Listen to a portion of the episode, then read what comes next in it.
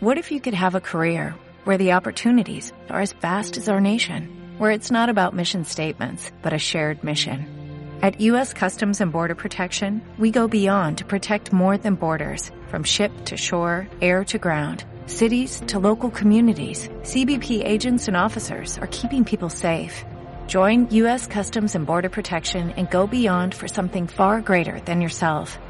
Learn more at cbp.gov/careers.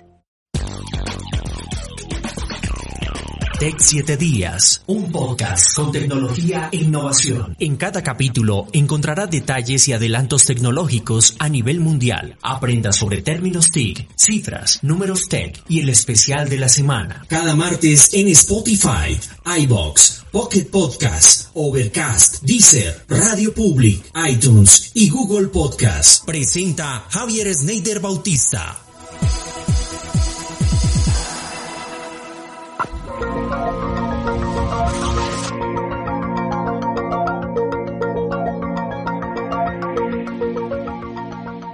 A un nuevo capítulo de Tech 7 Días, el podcast de tecnología, innovación y emprendimiento. Les habla Javier Sneider Bautista. Como todos los martes, encuentra información sobre lanzamientos, actualidad informativa, apps de la semana y fechas para recordar y no olvidar. En Tech 7 Días presentamos algunas novedades y adelantos tecnológicos. Y en esta sección de actualidad les queremos hablar de LG que no fabricará más celulares. Vamos a darles a conocer por qué razón se toma esta decisión. Y es que luego de varios rumores se conoció que la empresa cierra su producción de celulares debido a las pérdidas en el sector que han afectado financieramente a esta gran empresa tecnológica. La decisión se tomó este domingo, tal como lo había reportado el Korean Times. LG dijo en una presentación regulatoria que su unidad de comunicaciones móviles ya no producirá ni venderá teléfonos, citando su larga caída y feroz competencia de la industria, incluyendo a gran parte de sus rivales chinos. Aproximadamente 3.700 trabajadores de la división de teléfonos inteligentes de LG se transferirán a divisiones de electrodomésticos y televisores. El negocio móvil de LG ha estado en números rojos desde el segundo trimestre de 2015. Sus pérdidas operativas acumuladas alcanzaron 5 billones de wones, es decir, 4,4 mil millones de dólares el año pasado. Ya en enero el gigante de la electrónica de Corea del Sur dijo que estaba considerando considerando todas las opciones para la división después de registrar casi 6 años de pérdidas que suman un total de 4.500 millones de dólares aproximadamente. El adiós afectará a todas las regiones en las que tiene presencia, también a América Latina, su tercer mayor mercado en cuanto a ventas. En el futuro, LG continuará aprovechando su experiencia móvil y desarrollará tecnologías relacionadas con la movilidad como 6G para ayudar a fortalecer aún más la competitividad en otras áreas comerciales, agregó un portavoz de la empresa. Analistas dijeron que el rival surcoreano Samsung y empresas chinas como Oppo, Vivo y Xiaomi probablemente se beneficiarán más de la salida del mercado de LG. Los fabricantes de teléfonos inteligentes tuvieron problemas durante la pandemia de COVID-19. Las ventas bajaron en un 10% en 2020, principalmente debido a los cierres que limitaron la apertura de tiendas. Robots que bailan carranga, ideados por estudiantes de la UPTC, podrían ser presentados en Estados Unidos. Se trata de un programa de intercambio para estudiantes colombianos y estadounidenses de programas de ingeniería y o artes para promover escenarios que integren la robótica y las artes, denominado Robots Art. El propósito es programar matemáticamente a los robots a través de una interfaz de computadora para que realicen una coreografía robótica bajo expresiones artísticas propias de la región boyacense. Asimismo, el grupo de investigadores de la Universidad del Valle hace poco con su música representativa y que los identifica la salsa, lograron combinar estas interesantes acciones de forma tecnológica, matemática y con conocimiento de causa. De salir beneficiado este proyecto, los estudiantes de pregrado y posgrado que se tienen previstos para su ejecución podrían realizar su movilidad a Estados Unidos y vivir una experiencia intercultural y una oportunidad para fomentar el uso de lenguas extranjeras. La directora de Relaciones Internacionales de la UPTC, Claudia Díaz, habla al respecto. Bueno, el proyecto Robot Art es el segundo proyecto eh, en el que se encuentra en este momento la UPTC eh, vinculado junto con instituciones eh, norteamericanas para presentarse a la convocatoria de subvenciones de Estados Unidos y Colombia para educación superior en el siglo XXI. Este proyecto Robot Art es un proyecto del grupo de robótica de la seccional Sogamoso junto con investigadores de la Universidad del Valle y nuestra universidad socia en Estados Unidos es Georgia Tech. Eh, es un proyecto muy interesante porque combina dos áreas que son la robótica y la cultura y el arte. Eh, aquí por parte de la OPTC se encuentra pues vinculado el equipo de bienestar universitario eh, quien pues de alguna manera busca darle esa línea de, cultura al proyecto en aras de, pues mostrar la expresión cultural propia del departamento de Boyacá, eh, como es la música típica colombiana carranga y cómo los robots se pueden de alguna manera configurar eh, para que puedan eh, hacer estas expresiones artísticas propias de la región. Asimismo, pues en el norte del valle, como todos sabemos, pues la expresión artística cultural propia es, es, la salsa. Entonces la idea es eh, mezclar estas dos importantes áreas de conocimiento y mostrar cómo de alguna manera a través de, herramientas tecnológicas y de configuración digital se pueden poner estos robots bajo estas expresiones artísticas propias de cada región. Esperamos que este proyecto, eh, que ha sido pues realmente diseñado con mucho trabajo durante muchos meses, salga beneficiado. Eh, esperamos que los estudiantes de pregrado y de posgrado que también se tienen previstos eh, durante este proyecto puedan realizar sus movilidades a Estados Unidos, asimismo que los estudiantes de Georgia Tech nos puedan visitar, puedan conocer el robotarium de la UPTC también obviamente tenemos la intención de que nuestros estudiantes puedan ir al valle, conocer cómo está funcionando el tema de robótica allá y que los estudiantes del valle puedan venir también a Tunja y por supuesto a Sogamoso, que es desde donde se está gestando este importante proyecto.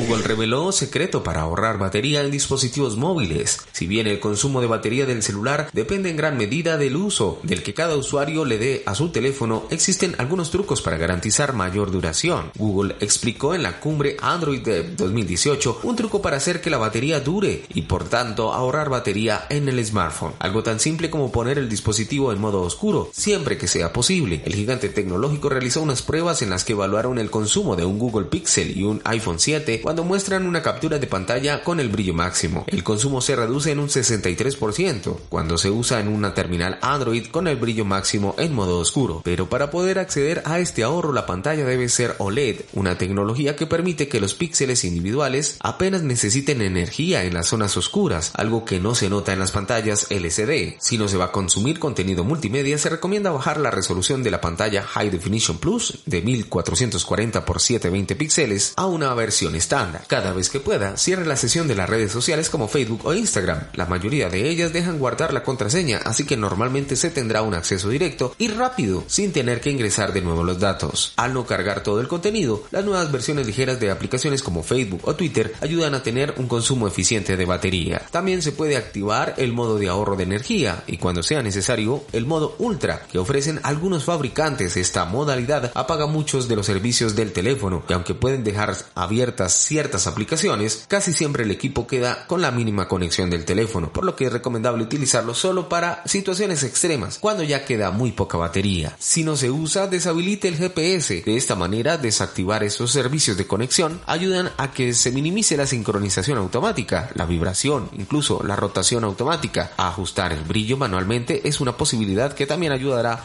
en el proceso de conservación de la batería. Consejos que da Google para ahorrar batería en los dispositivos móviles. Presentamos la app recomendada de la semana.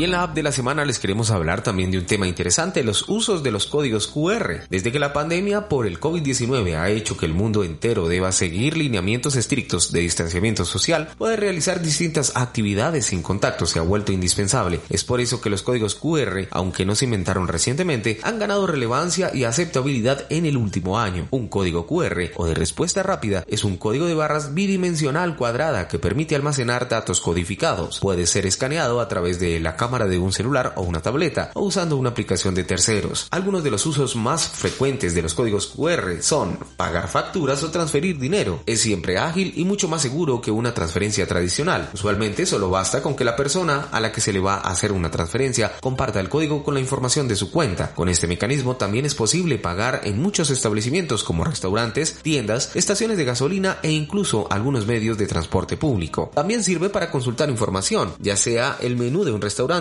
o una página web, también un PDF. Los códigos QR pueden redirigir a cualquier URL con información de fácil acceso. Escribir manualmente la contraseña del Wi-Fi, usualmente larga y complicada, es una cosa del pasado. Los códigos UR permiten que los dispositivos móviles se conecten a la red en segundos. Para confirmar que un producto ha llegado a su destino de forma exitosa, en el software de monitoreo de entregas Let's Mile BitTrack, por ejemplo, el repartidor o domiciliario genera un código QR en su pantalla, el cual debe ser escaneado por el cliente con la cámara de su celular. Ese código redirigirá al cliente a una página web en donde podrá registrar su firma virtualmente y al enviarla recibirá un código de cuatro dígitos que debe comunicar al repartidor. Otro uso es el ingresar a un evento. Los códigos QR utilizados para este fin se escanean a través de una máquina. Son difíciles de clonar pues pueden estar atados a datos del computador y usualmente no se pueden usar más de una vez. La oferta de lectores de códigos QR que existen en las diferentes App Store es enorme, tanto en aplicaciones gratuitas como de pago, pues resultará difícil decidirse por una u otra. En Tech 7 días le recomendamos los 5 mejores lectores. En primer lugar está QR Droid. Permite escanear tanto con la cámara frontal como con la posterior haciendo un simple clic en el icono de la pantalla, así como encender el flash para lecturas con poca luz, además de leer códigos QR, ofrece la posibilidad de leer códigos bidireccionales, data matrix y códigos eh, de barras tipo EAN. Otra característica importante es que se puede activar la lectura masiva de códigos QR. Por otra parte, otra aplicación utilizada para leer códigos es Neo Reader, una aplicación veterana y aunque no ofrece tantas prestaciones como QR Droid, se destaca por tener versiones para Android, para iPhone, incluso Windows y ya la veterana BlackBerry. Una interfase sencilla e intuitiva permite al usuario elegir entre algunas de las opciones que ofrece NeoReader. Una tercera aplicación se denomina Scanner de QR por Gamma Play. Este lector de QR, tremendamente sencillo de usar y configurar, presenta un conjunto de opciones y personalizaciones fáciles de manejar. Guarda un historial de lecturas realizadas que se puede consultar desde el menú. Permite un poco más que activar o desactivar el flash desde la pantalla principal y configurar seis opciones en el menú de configuración. La cuarta opción es el lector QR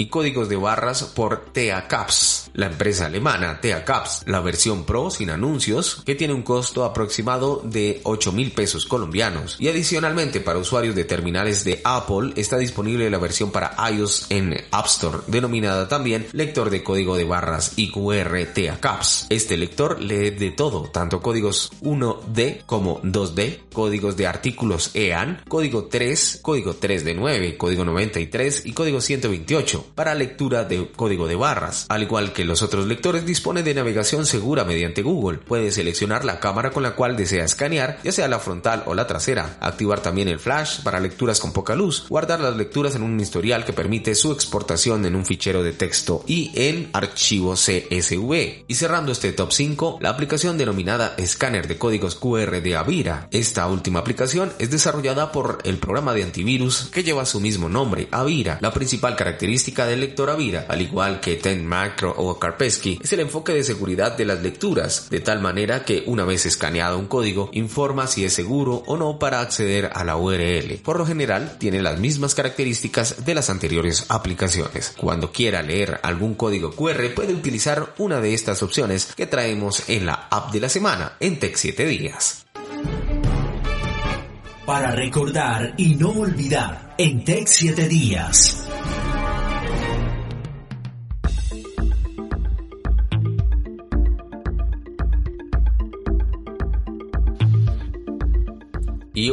Recordar y No Olvidar queremos hablarles de algunas fechas importantes que marcaron la historia de la tecnología. El primero de abril del 2004, Google lanzó su nuevo servicio de correo electrónico denominado Gmail. En 1976, el primero de abril, Apple, la empresa más innovadora de los últimos tiempos, nació. Steve Jobs, Steve Wozniak y Ronald Winey fundaron Apple Computer, la empresa de la computación más innovadora de los últimos años. El 5 de abril del 2012, en un evento en San Francisco, Sergey Brin llevó públicamente por primera vez un prototipo de las Google Glass, unas gafas con inteligencia artificial. El primer prototipo se parece a un par de gafas normales, donde se han suscitado las lentes por pantallas. Las gafas también con realidad aumentada no son una nueva idea, pero Google Glass consiguió la atención de la prensa por tener un diseño más fino y ligero que otros prototipos, además de ser desarrollado por Google. Y el 6 de abril de 1992, Microsoft lanza su interfaz gráfica de usuarios Windows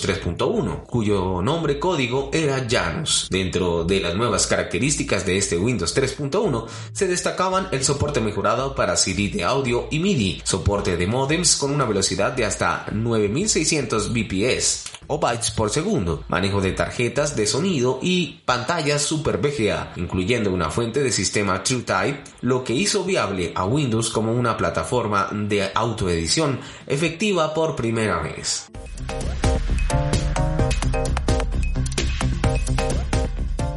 Y así llegamos a la parte final de nuestro podcast Tech 7 Días, el podcast de la tecnología, la innovación y el emprendimiento. Nos escuchamos en un nuevo capítulo el próximo martes, aquí, en esta, su plataforma favorita.